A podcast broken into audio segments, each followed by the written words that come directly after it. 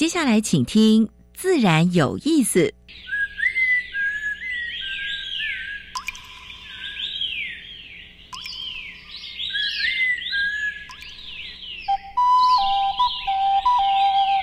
大自然是最能启发人心、最迷人的教室。透过鸟语、虫鸣，顺着山峰、水流，教给我们自然万物的盎然趣味与生命智慧。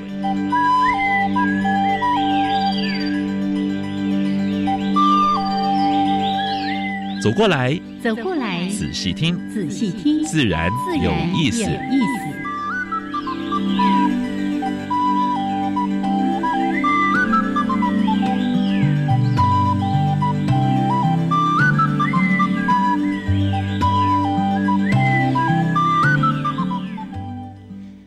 亲爱的听众朋友们，大家好，欢迎收听教育电台，自然有意思。我是杨平视，我是燕子和杨老师。每一次看到阳光，看到蓝天白云，心旷神怡。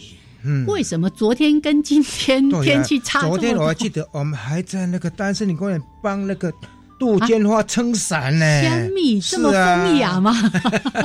因为怕它被那个雨雨水打落。哎，昨天雨还下的挺大的，对，而且下一整天。哎，结果没想到今天一早呢，就看到窗外有蓝天。对，今天呢，我早上一打开窗户，哇，地面是干的，哇，心情就好很多。虽然还是有点凉。哎，好。不过呢，我们一直说的，不管什么天气都是好天气的哦，因为雨水滋润大地，多好！看看今年应该不会缺水了吧？希望希望希望下在中部跟南部下多一点。是的，哎，有吗？有吗？好，来，那欢迎朋友们在每个礼拜二上午的十一点五分到十二点都加入到我们的自然有意思，来介绍一下节目一开始的两个小单元。这个单元是自然大小事，跟大家分享过去个礼拜全世界。还有台湾发生过比较重要的生态环保，还有农业的事情。嗯，第二单元燕子还是持续要跟大家介绍，哎，台湾的原生植物是由他跟坤灿一起来介绍。对，今天介绍的这个植物。呃，名称很美，花朵本身也很美。哎，是不是这个季节开？嗯嗯，当然，上山去看一看吧。好，那另外呢，在今天的主题时间，其实这个团体的名称，在上一次我们访问一峰的时候，就一直讲到这个名字了。对，海龟点点名。我们今天把这位美女。找过来了，哎，他潜潜在海水里面，在算那个海龟到底有几只，哎，不简单呢。而且重点不是只有他一个人算，哎，如果他一个人算是要算到哪一个世纪？四人组的，当然背后还有一群潜水人在协助。对，公民科学家。对，现在很多事情真的要靠公民科学家一起来成就。对，所以这。哎，很短的时间就有蛮不错的成果。等一下他会跟我们分享。对呀，你看我们那天还报那个新闻说，什么有八百多只都都吓一跳。我刚才问他说啊，那个资料有没有几千笔？他说有了。哦，太棒了！谢谢各方善心人士。帮我们一起累积好了，那待会儿呢？详细的主题我们再为大家邀请到海龟点点名这个公民社团的哎创办人之一。今天来到现场的是冯嘉玲冯小姐，海龟姐姐。待会儿我们主题时间再请海龟姐姐跟大家来分享。那待会儿呢，就先加入第一个小单元——自然大小事。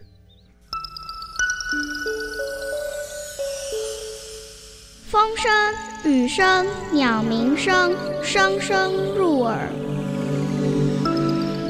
大事、小事、自然事，事事关心。自然大小事。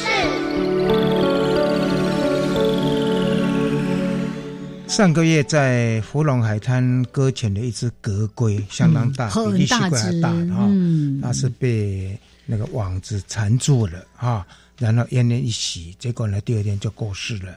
那验尸报告大概最近出来了，最主要原因就是那个缠绕啊，就是那个渔网缠绕。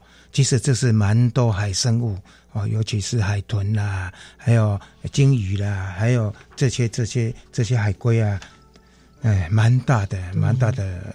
危害的。有时候他们被这些渔网缠绕，因为他要挣脱，结果越挣脱反而把自己身体给弄受伤。所以这次的受伤也是等于是报告败血症。还解剖开来，发现肚子里面还是蛮多的塑胶哦哦，这是塑胶垃圾了哈，所以这是比较悲惨的一个故事哈。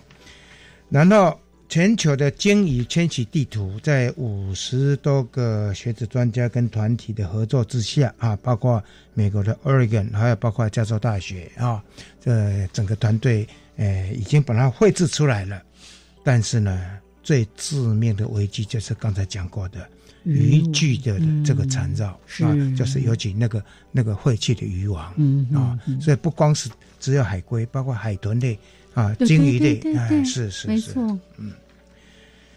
最近三零三的突然间大停电，大家又全岛 in shock 啊，当然一些工业园区也是诶也有受害了哈，但是呢。我们希望叫经济部真的还好加油。当然，这一次他的董事长跟总经理都下台了，但是我想应该不是下台就能够解决了。包括到底是出在什么原因，人为操作，他每次都都讲人为操作。哎呀，真的实在令人家非常非常。觉得很悲很悲哀啊！怎么会这样子？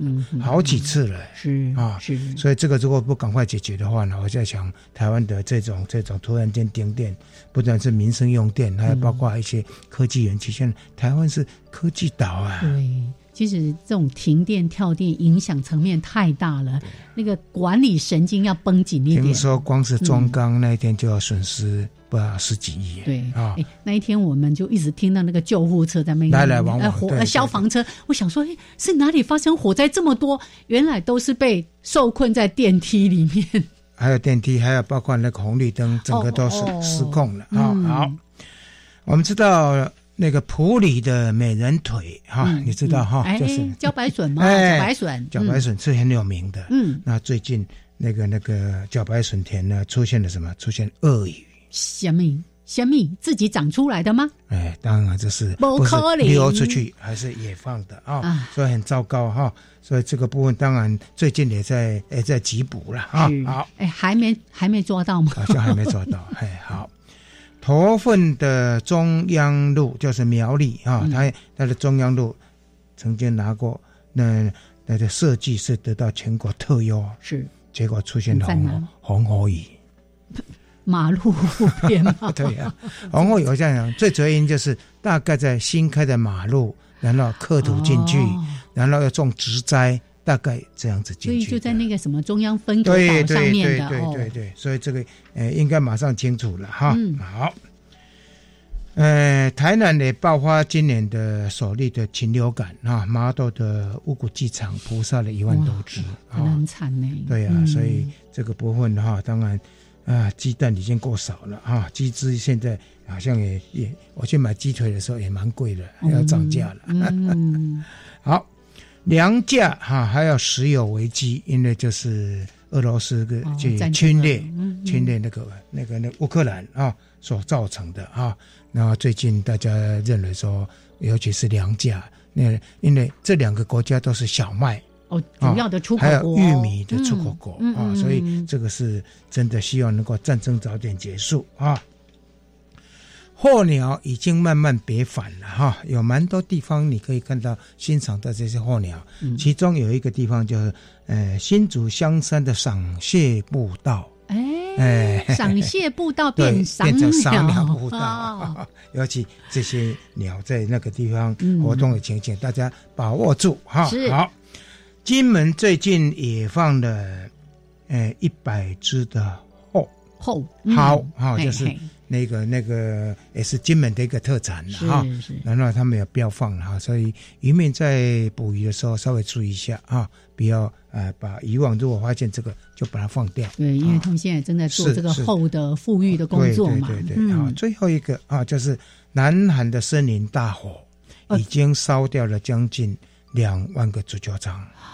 但是呢，更可怕了，它已经接近他们的核能厂，那边一个核能厂哦，所以包括那个呃俄乌战争不是也占领了一个他们最大的一个核能厂嘛？大家全世界绷紧神经，万一核废料外泄或者是核外泄的时候呢，那是整个世界的危机啊！当然，南韩这个也是一样，他们救火队已经到到达那个地方了。哎，第一次听到南韩发生这么大的这个大规模的这个火灾。对好，这是今天的自然大小事。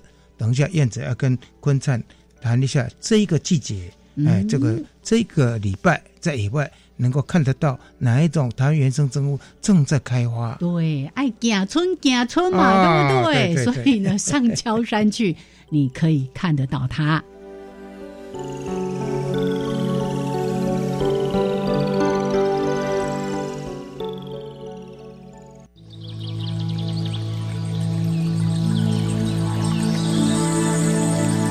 别的地方找不到，别的地方看不到，别的地方听不到。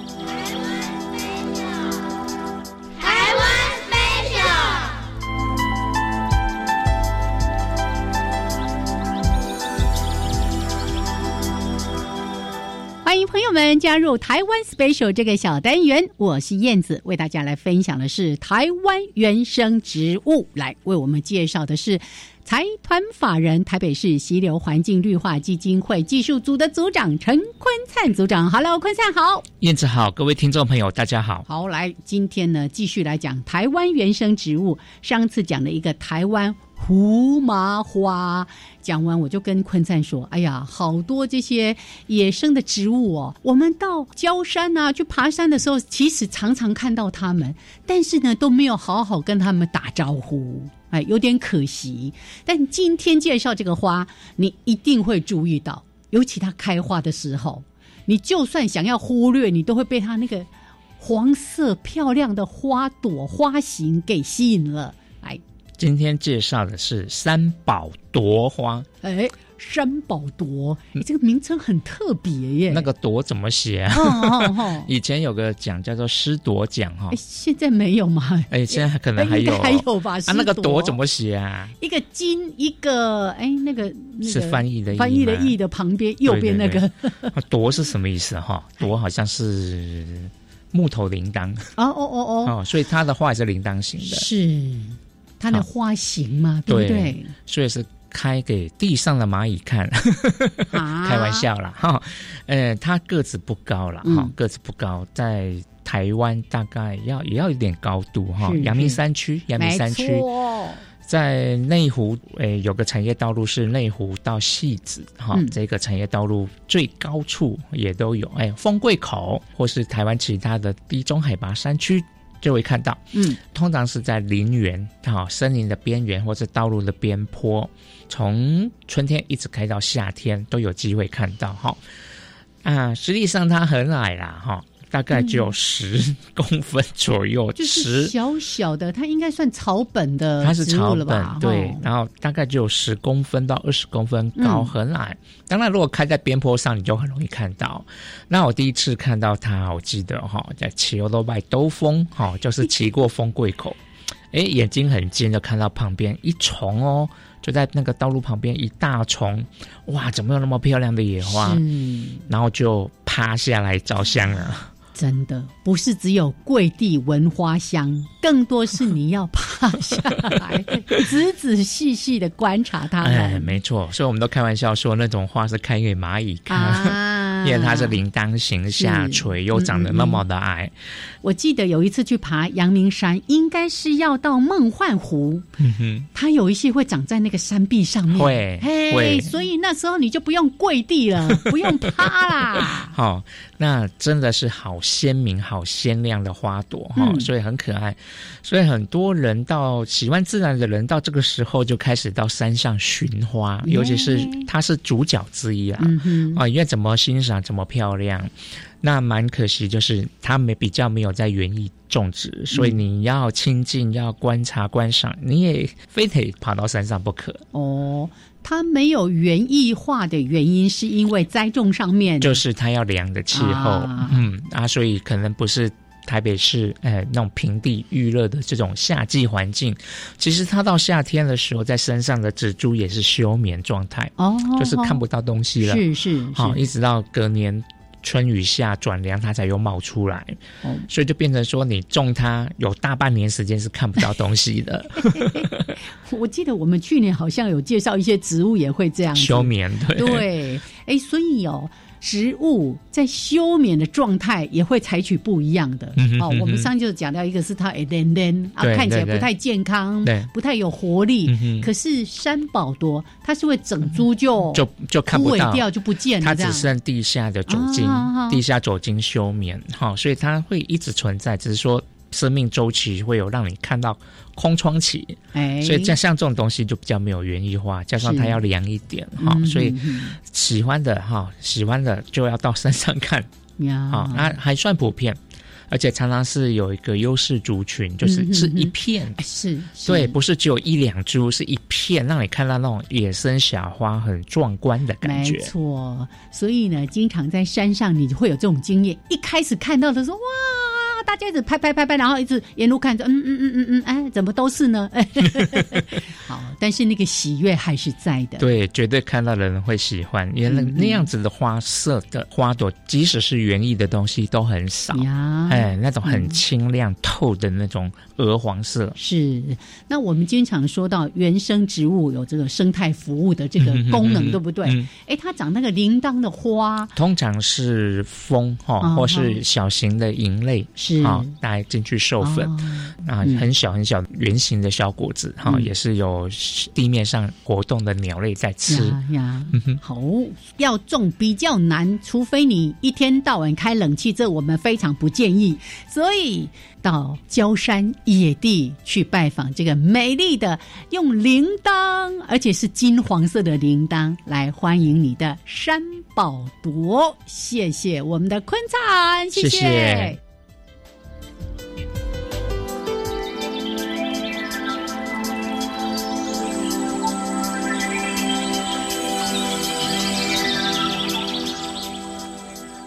好，时间是上午的十一点二十二分，欢迎朋友们继续加入教育电台。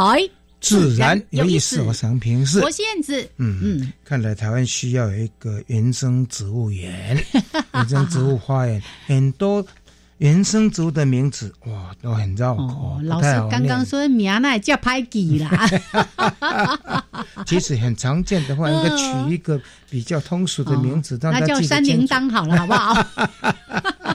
好，来，赶快加入到我们今天的主题，要为大家邀请到海龟姐姐冯嘉玲，跟大家一起来谈海龟点点名，欢迎大家呢一起加入到点名的行列。Hello，海龟姐姐，Hello，燕子好，杨老师好，各位听众朋友大家好，真的是海龟姐姐耶，很开朗的声音 耶。哦，我其实这几天呢一直在看。呃，海龟姐姐的演讲啦，各个那个媒体的报道啦，等等的，哇，就觉得非常的佩服。年轻人不只是有理想、有抱负，还带着大家一起来做这件生态保育的事。我想这是他的软实力了哈。很多人说我们年轻人是草莓族，哎，才不哎啊，他们也是坚硬的草莓，对对对，很固执的，固执的。OK，那大家一定好奇。就是说，哎，这个姐姐长得如此的清秀，哎，可是呢，做的这个海龟保育的工作，其实真的难度是高的呀。对呀，因为光光光是潜水，对，能够说服家人啊，还要 带那么多人，还要带一对一群人，影响那么多人。是啊，当时是怎么样开启想要来做这个海龟保育这件事情的？嗯嗯，我自己是从大学的时候，我在海洋大学念养殖系，然后。养殖不是养鱼啊，对啊，养鱼啊，养虾。但老实说，我其实也是对这些就是一窍不通，就是觉得哎，好像蛮喜欢生物的，然后就。误打误撞选了养殖系去念，是。然后那时候刚好系上有收容一只受伤的海龟，哦。然后它是刚好很可爱的那个体型的阶段，就是这种二十几公分，就是带妹还是绿蜥龟？绿蜥龟，绿蜥龟，对，这种二三十公分的小海龟的体型，然后就哇，很可爱。所以我应该是有一点外貌协会就被它迷惑，然后就开始查一些海龟的资料啊，然后发现说哦，原来我们海洋大学就有一位。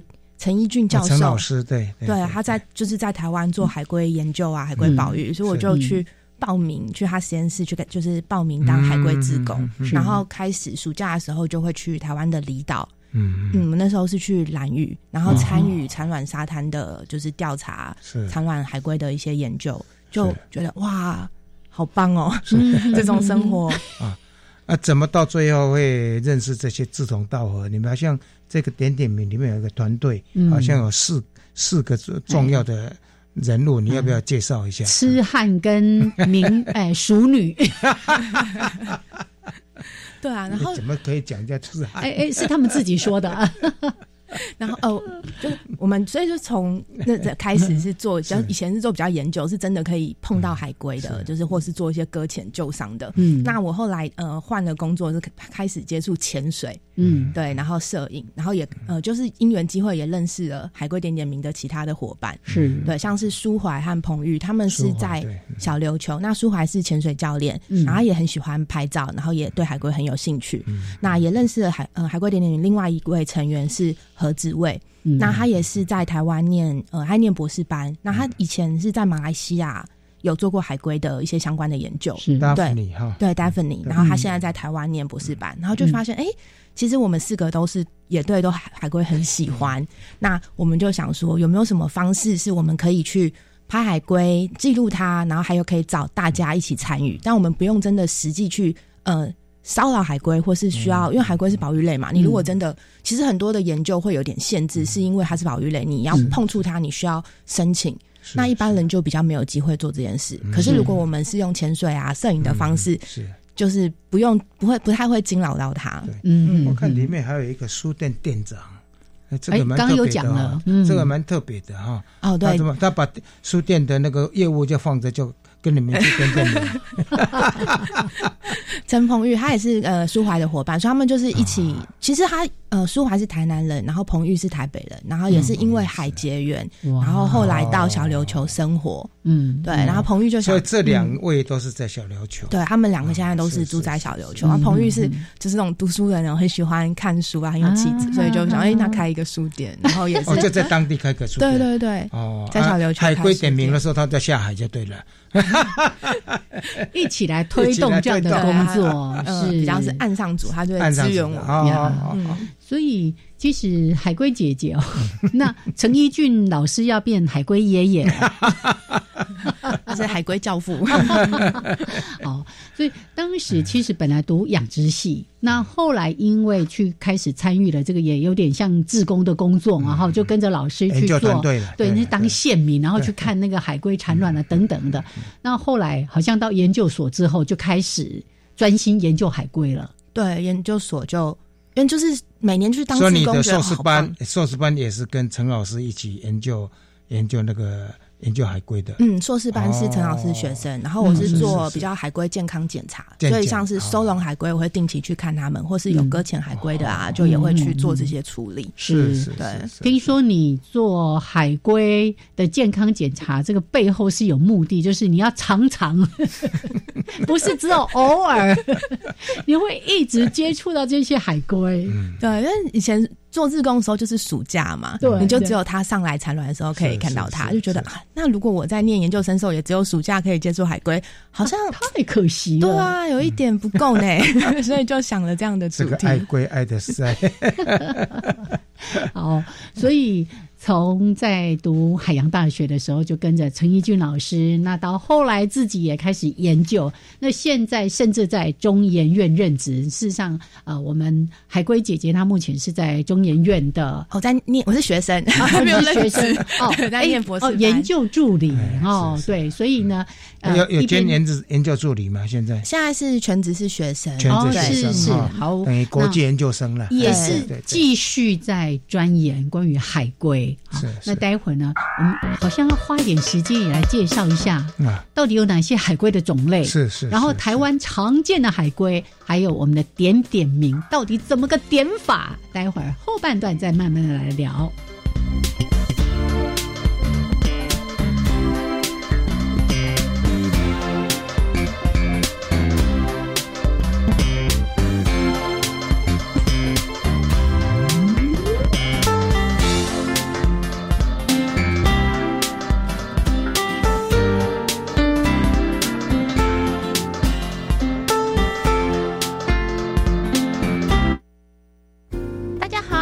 是歌手蔡家珍。老师、家长可以是彷徨孩子的靠山。大家好，我是歌手郭忠佑。我热爱唱歌，也非常喜欢运动。无毒世界最美丽。我是白天，每个星期六下午五点零五分到六点，欢迎收听国立教育广播电台。白天为您主持的《无毒有我》，一起加入一段爱与关怀的旅程。我很庆幸得到梦寐以求的见习机会，两个月的见习不仅台风及口语表达获得成长，同时也训练临危不乱的能力。想深入了解中央机关运作的同学，可以把握今年各种公部门有趣的见习机会。四月到五月的职缺已经陆续释出喽。对，职场见习让我们更有自信面对未来的职涯生活。计划内容可以到 Rich 职场体验网查询。以上广告是由教育部提供。行政院长苏文昌召开扩大防疫会议，表示，国内疫情虽然稳定可控，但仍有新增群聚事件和社区传播风险，因此必须持续落实相关防疫作为。苏奎指出，为了兼顾防疫与生计，除了国内持续松绑，入境检疫措施也缩短为十天。为了因应松绑后可能增加的确诊数，也请指挥中心加码提供五百元以下的卫教品，鼓励六十五岁以上的长者接种，增加保护力。以上内容由行政院提供。加外加外，阿玛波拉，扎根格玛西卡斯达斯，的加古拉布古列列。大家好，我是来自台东的胡代明，这里是教育电台。那罗哇那咿呀那呀哦哎呀，那是你呀鲁玛的呀恩哦，朋友们就爱教育电台。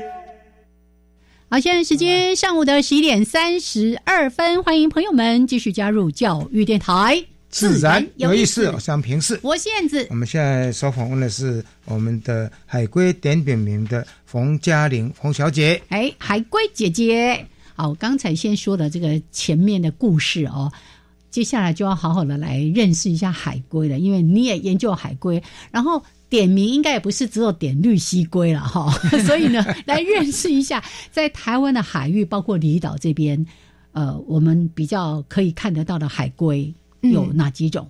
全世界海龟只有七种，七种对，算是很很好，算很少。对，是是。那在台湾的话，就可以看到五种，另外两种是地方特有种，所以我们这边比较没有机会看到。嗯，那在台湾最常见的就是绿蜥龟，也几乎是所有人都都知道、都认识它。对，那再来的话是玳瑁，对，它跟绿蜥龟乍看其实蛮像的，但是它的嘴巴比较。尖一点，头比较小一点，嘿，然后背甲花纹漂亮，这样啊，体型有稍微小一点吗？体型稍微小一点，但其实是差不多，差不多。对，那再来就是赤蜥龟。哦，赤蜥龟哈，是是，就是它又叫大头龟，因为它的头跟其他种类比起来比较大，然后身体红红的，是是。啊，这种是生活在也是会上岸吗？在上岸下蛋吗？在台湾不会，他们会在日本上岸比较多，还在比较温带一点的地方。但在台湾的话，可能是有时候会混货啊、误捕啊，不小心跑到定制网里面这样。呃呃，好。所以刚才说到的绿蜥龟、玳瑁、赤蜥龟，还有还有懒蜥龟、蓝蜥龟，橄榄的榄，对，橄榄的榄。那它就是比较是呃像。橄榄型吗？比较灰灰灰的颜色，它是比较小型的，比较小型，然后比较圆一点。是是，对。那它的它的外形特征就是也是头比较大，然后它背甲上面的那个鳞片呐、盾片的数量很多，对，跟其他比较明显的不同。哦，所以应该蛮好认的。对，比较有特色。还有一个就是格龟了嘛，对，刚刚那个新闻的，嗯，格龟算算是最大型的，对，可以长到一公尺快两公尺这样。哦哦哦哦哦。好，那台湾最常见、数量最多的就是绿蜥龟。绿蜥龟现在是不是所有的海龟全部都被列为是保育类的动物？对，对吧？都是濒危级的，还是全部都是保育类动物？然后也是有濒危，但有的是更这珍贵稀有的。对，有的是 endangered，有的是更 critical 这样子。是是是。好，所以那我们在呃刚才其实已经提到说，我们成立了这个海龟点点名。那我我们点真的不是只有点绿蜥龟吧？还是只有专注在点绿蜥龟。他的论文大概就是绿蜥龟了哈，但是呢，呃，大概出去看的话，大概因为蛮多潜水人嘛哈，所以大概什么都算。是不是都会记录这样子？对，点点名的话，就是想说，因为我们想说，要个大家如果有遇到海龟，没有限定种类啦。啊，如果你有遇到海龟，你可以帮他拍照，拍他的左脸、右脸跟全身。那因为海龟它有一个特色，就是呃，它脸上的花纹。嗯，那个鳞片的花纹不一样，嗯，就像我们手指头的指纹一样，哦，对，所以就像斑马身上的花纹不一样，所以就可以利用这个特色去做个体的辨识。左脸跟左脸颊、右脸颊、右脸颊，OK，对，还有全身，所以我们就等于是说，哎，请大家一起。如果遇到海龟，可以帮他拍照，然后提供你是在哪里遇到他的这些资讯。我们想说用这个可以帮这些海海龟点名。是是是，所以也没有办法说有 GPS 什么定位了啊。大概一般人大概没有这样的装备了啊。对，所以我们会用，就说你在哪遇到他那个地点。对前点，然后他也可以查到一些 GPS 的资讯。是是是，我们是用那个人海战术就对。对啊，因为想说一个人也不可能去这么多地方下水。是从二零一七年六月就开始成立嘛？哈，对。那开始真的开始算的时候是什么时间？什么时间点？就是几年了？已经有几年？哦，从二零。一七年六月正式开始有这个社团，然后跟大家收集资料，到现在有哎这样几年了，五快五年了呀。对，所以累积的资料应该相当大喽。嗯，我们到假设是到去年年底哦，四年半这样的资料大概有三千多笔。哦，对，全呃以台湾为主啦，偶尔也会有一些国外像菲律宾啊、日本啊的回报，但主要是在台湾，台湾就有。呃，快三千五百笔，是，然后呃，而且有超过四百位不同的各地的公民科学家，就是有参与潜水员啊，或者是教练之前的都有很多不同类型的。那便是出了七百三十只不同个体的海龟，七百三十只，嗯，绿蜥龟、绿蜥龟、带妹、带妹，然后还有蓝蜥龟，有被都都包括在内就对了。对。对，嗯。在我们海龟点点名这个社团很有趣，就是如果是你第一个记录发现的，你可以帮他取名字，哎，当后面哈，别卖哦。所以海龟姐姐有帮几只海龟取名了。哦，我我我没有记，但老实说，我回报的龟哦，没有其他人多。对我都上不了那个海龟吃汉堡。啊，所以呢，像这样子的话呢，大概都集中在哪里？是男女，还有那个小琉球呢？还有像像基隆或什么地方？哦，有没有蛮多地方都有？地点有没有哪个地方最多？有没有？小琉球真的最多哎，对，嗯，主要回报是也是集中在小琉球，大概就有两千多笔，快三千笔。哦，对，也是真的相对是比较容易看到海龟，还有潜水的活动在里面比较多了哈，游客太多了，对不对？啊，嗯，然后但现在其实，在垦丁。哦，绿岛也都开始有观察到一些海龟嗯的回报，或是有一些定居在那里。蓝屿也有一些记录定居啊，对，定居是怎么的定义方法？是他住一年，还是住两年？叫叫定居？其实也没有一个很 很通用的，就是我也是有去查，哎，到底怎么样可以说它是定居？对对。但因为海龟他们其实是会游来游去嘛，但他我我们现在是先用一年一年去定义，就是如果说我哎他在这一年内都有被回报，或是他连续回报的这个时间点是有超过一年的，是那我就先。把它算为是定居的龟，表示他在这边真的是有住一阵子。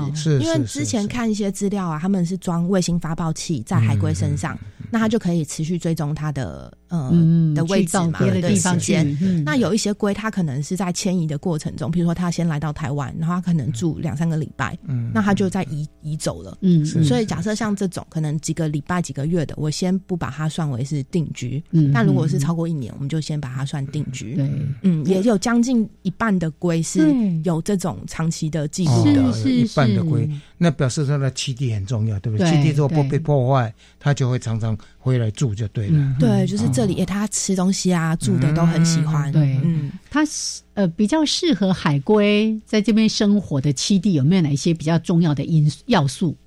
嗯，这个我们也还蛮好奇的。嗯，然后我自己的观察是觉得，假设像绿蜥龟，绿蜥龟它是比较潮湿，它其实也是杂食性啦，杂食性。对对对，像水母它也会吃，但是主要比较多是以海藻，嗯，或是海草。有没有有没有特别喜欢哪一种海藻？有没有？看到是蛮多都会吃的，都会吃。对，对，所以像乌德赫啦，或是可能有每一只可能个性有点不太一样。哎，这个是博士论文蛮好的，蛮好的题目 啊。他们吃什么？所以食物要充足。对，所以是不是也都是在有珊瑚礁的这些区域？对，主要以珊瑚礁为主。那像呃，像刚刚讲到很多海龟的小琉球嘛，那。现在这几年，它的珊瑚的状态没有可能没有这么好，可是藻类蛮多的，所以或许对植呃绿蜥龟来说是一个食物很充沛的 地方。地方，嗯，那对海水污染的忍受程度高吗？像上次为什么会做大规模的那个海龟的那个点名嘛？之后的，也就是因为有那个油污嘛，对不对？对，就上次那个船的油污事件。对对对对对，但是发现。呃，其实我觉得他们对一般的水质忍耐度可能是比较比较可以接受的，不像像珊瑚是真的对水质蛮敏感的。对，那海龟比较还好。嗯，对，嗯。那像那个海水的温度呢？呃珊瑚白化会不会因因为白化，这些海龟就不喜欢来？会不会这样？也还还好。对，有食物我就留着。对，而且海龟它也是比较变温动物，所以它们水水温。温一点点可能是蛮开心的，可是这是就是短暂的啊。如果我们也不知道说，如果长期都哦水过热，海龟会怎么样？嗯，对啊，嗯，好，我们看到很多资料，还有那个照片，就觉得哇，那个海龟看起来好像每一只都非常的温驯可爱。你们这三千多笔，然后大家呃跟他们照面，因为不能接触嘛，所以不能说接触的经验，照面的这经验，这是海龟的个性就真的是这么。都这么样的温驯吗？还是有时候会很凶，会冲人，会不会？哦，有的有哦，有的会有。对，我觉得个性有点不太一样。但我们现在看到比较多是绿蜥龟，绿蜥龟跟算在海龟里面算是比较温驯的。温驯对，像刚前面提到的，可能赤蜥龟那种或蓝蜥龟，他们是相对比较凶一点。嗯，真的是会比较容易攻击，或是你我有比较激进的。但绿蜥龟是相对比较温驯。是，有时候在比如说浮潜遇到它，它在吃饭，我就在旁边看它，是它。你你你真的可以跟他很和平的相处，相处对，有时候他可能会吃到忘我，还会靠 靠我们太近，我还要稍微后退，说 哦小心小心，不要碰到。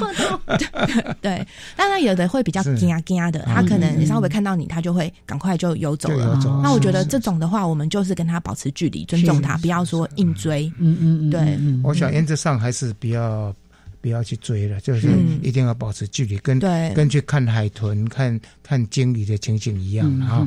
那所以诶，当然不能触摸，触摸如果被发现、被拍到哈，其实都有那个也动法，对不对？会会滑的哈。对啊，既然说到这个，就。赶快提醒一下，如果你有这个机会，例如说你到小琉球，你可能只是个游客哦，去潜水啊，或者是你要协助做这个海龟点点名的工作，你有没有提到那个三个很重要的原则？一个就是不要触摸，对，不要触摸；还有不要喂食，嗯，另外一个就是要给他一个舒适圈，这个就比较。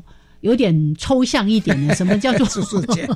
是不是？就是不要压迫保持一个适度，嘿，对，保持一个适，就其实每个人的舒适圈也不一样，所以就有点像那个个性。但是你如果稍微，我觉得至少你跟他保持个三公尺，那他比你他比较不会有太大的反应，是，对，那个三公尺可以让他游过来，你不要游过去，保持三公尺，但是你们要辨识他。那不容易啊！你说，包括藤壶的在什么地方，或者是他左脸、右脸那个那个斑纹还有鳞片，看得到吗？哦，可以，就是像假设我们是真的要帮他拍照的话，对，就是会看，会稍微靠近靠近一点点啦，对，但是就是会看他的反应。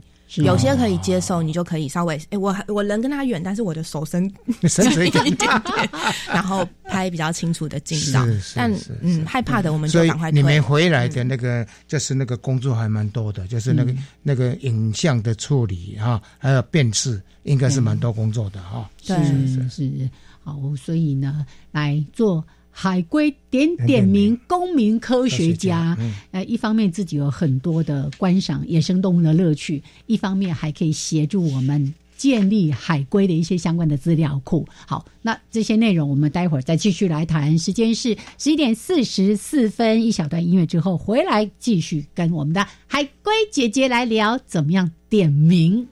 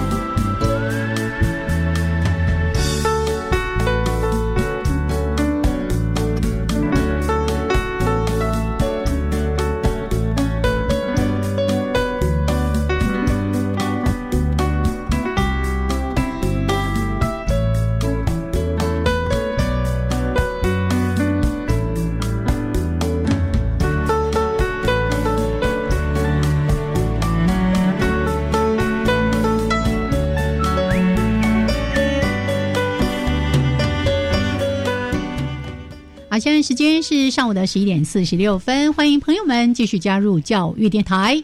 自然有意思哦，祥平是，我是燕子。现在跟我们对谈的是海龟点点名的海龟姐姐冯嘉玲。哎哎，接下来真的要来点点名了哦。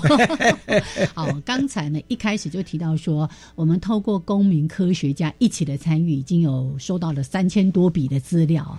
那我们就很想要知道，那从这些资料里面有发现了关于海龟的哪些事情？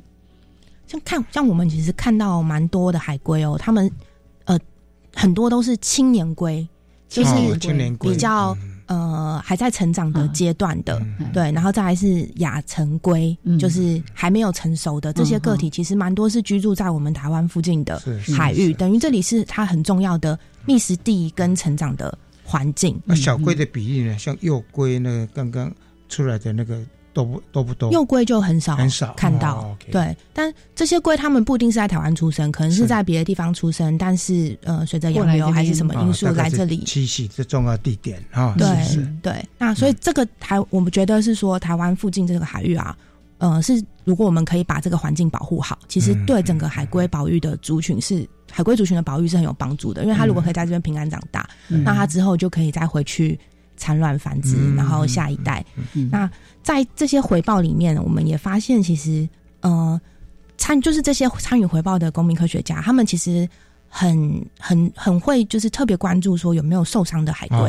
对，也收到蛮多受伤海龟的记录。是是是。对，一般的受伤是包括哪几个？能不能能不能具体说明一下？说它的它的可掉了，还是肢体受伤，还是眼睛什么地方有没有？特别的，这些也都有看过，但蛮有一些案例是，它可能是被甲，它被譬如说像是船外机的这种螺旋打到。但是一般的捕在在捞鱼的那个渔船，那个那个螺旋发动机螺旋桨是打到还是怎么样？有可能不确定船的来源，可能是不晓得很白啊，还是说是呃潜水船啊，还是什么？其实不太确定那个船的来源。对，当然是有看到这样子背甲受伤的海龟，那有可能因为他们也是在都在比较近岸吃东西嘛，那或者是在稍微移动的时候，可能在港口，那如果船进来没有注意到，有有可能，嗯，对，那也有看到一些是有被鱼线钓鱼线缠绕的海龟，那看起来就最难过了啊！是是是，嗯，那这就是也有一些这样的案例，所以我们也发现说，哦，其实这个当这些海龟它们的觅食地跟我们人类的行为其实是交。交叠很多的，这时候就是会有可能会对它们造成一些威胁。所以我们这样看起来，因为外力受伤的原因，一个很重要就是呃螺旋桨那个撞击，撞击或者刚刚说的鱼线、渔网之类的缠绕。对，嗯嗯嗯嗯嗯。好，所以呃，回到刚才前面新闻的时候，就有提到了，不管是鲸鱼、海豚。海龟都会受到这些渔网渔具的影响。嗯，我好像看到你，你有一次在演讲的时候有有提到那个比例受伤的，就我们有通报的这个海龟受伤的比例，每五只就有一只，其实蛮高的，对不对？对，但是但是这个有可能是伪高值。嗯，对，因为有可能他们假设说潜水教练他下水，他每天都看到很多海龟，他不一定会。正常海龟不一定会回报，可是受伤的他可能想说，哎，是不是回报对在这边分享出来？大家可能，比如假设被鱼线缠绕，是不是有机会可以就是协助处理？有点像是一个，对他可能就会增加那个就是好像受伤的那个比例。事实上，正常的应该也蛮多的。这个就像路杀，就如说很多老鼠被呃路路杀在马路上，但是没有人会去拍。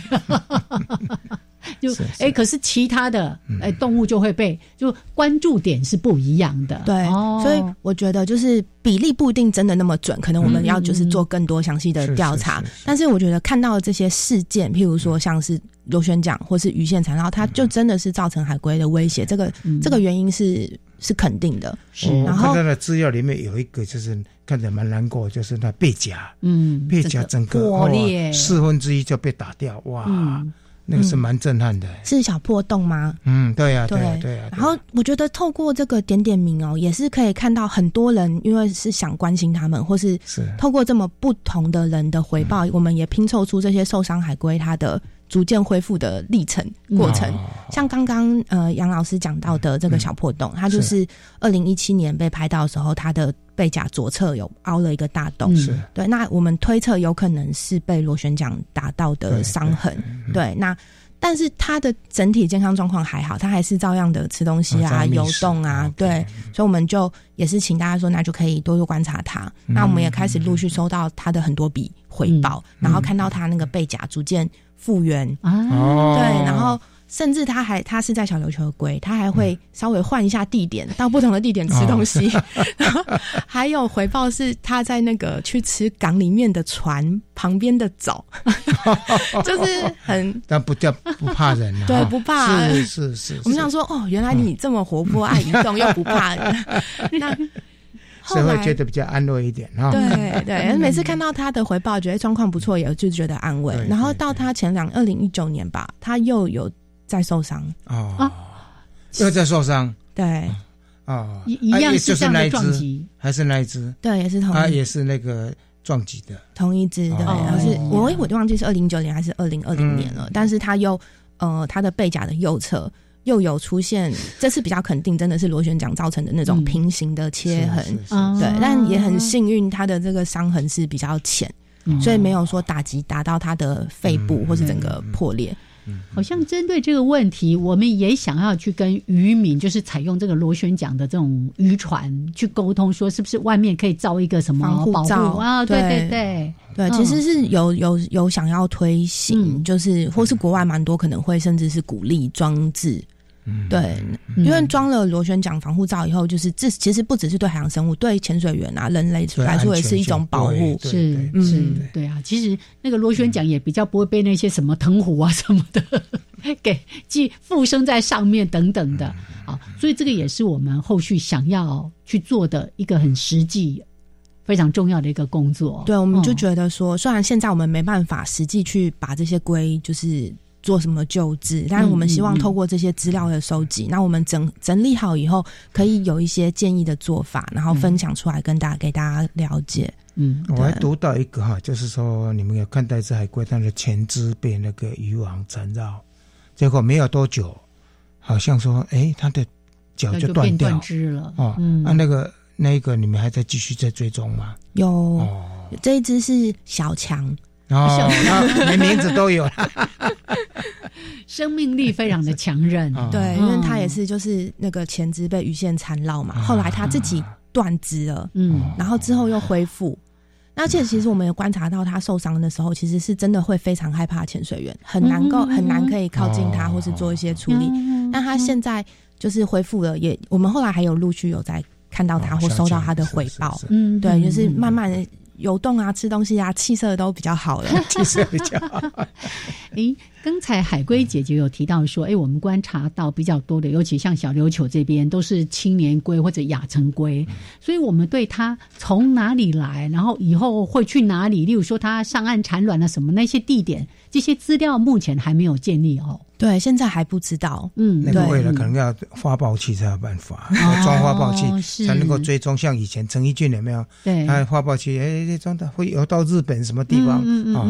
大概恐怕要那恐怕要点经费了，发报器也蛮贵的。像我们有记录到一只有一个编号叫 R 三六一九二的，你们就提到推估说它这样子 回游来回超过三千公里，哎。对啊，三六九二也是燕燕长刚讲的这个超级特别的例子，因为我们刚刚说就是很多是亚成龟嘛，青年龟是他们住在这里吃东西，但其实也是有一些成熟的海龟妈妈，这里也是他喜欢吃东西居住的地方，所以像这个 R 三六一九二就是，然后它的这个 R 三六一九二啊是它身上的标，母龟，对，它是一只母龟，然后这个。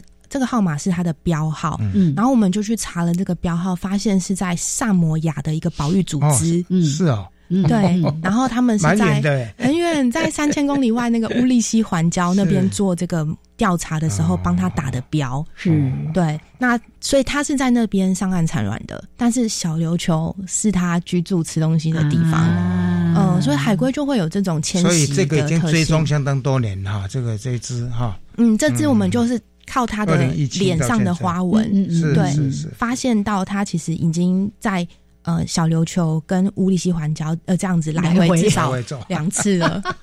对，来回一次就要三千公里，哎，是一趟三千还是来回三一一趟一趟三千呢？来回是六千公里。哇，对啊，但这个就是靠标，看他上岸产卵的时间，还有拍到的照片去推算的。那实际他怎么游？对，这个不知道，真的就要有发报器才能够做很详细的追踪。拍照的辨识要怎么去辨识？其实都是他们，其实是专业的人士，包括他的藤壶。去这这整的，但这藤壶有时候会掉啊，所以要怎么去分辨呢？对哦，所以。藤壶就是可能是它比较短暂，是。短暂的一个小小小小 mark，对小 mark 姐，对 藤壶姐 就是之前额头上有一只藤壶，那那时候大家就会觉得很可爱啊，很多人都想去看它，但后来它的藤壶就掉了，突然间好像就没有那个特色了，这样分不出来，所以实际还是要看它脸上的鳞，眼睛后面那个鳞片的花纹，花纹，对，那是比较稳定的形子。我有看海龟姐姐的演讲，她有做那个九宫格，然后去。让人家看说哪两只是一样的？哎，真的那个不一样啊！脸颊的花纹哦，那个格状其实差异很大哎。对啊，所以可以来做辨认。好，来最后两分钟，我们如果有民众也想要一起来参与，对，怎么做？要怎么加入？一定要会潜水吗？还是我还可以做别的事呢？其实，如果可以跟大家分享海龟点点名的这个资讯，也是一个很好的，就是很好的帮助，因为就可能可以让更多人透过这个平台认识海龟。嗯，对。虽然说不一定我们实际可以有拍到，但是你可以在这个社团看到其他人的回报，对，也是一种疗愈享受。对，也可以认识。那我们现在也之前是脸书的社团嘛，然后我们也刚开始要成立成一个像非营利组织一个协会，对，那就是也是希望可以之后有比较多的能量可以办活动啊，然后或是把这些资料好好的整理好，设计成教案跟更多人分享，所以应该都有很多不同的机会可以让大家参加。所以不光是环教然后，也可以有一些研究哈，或者如果说呃足够经费的话呢，当然也可以做 mark。是是，对。我觉得去推广那个。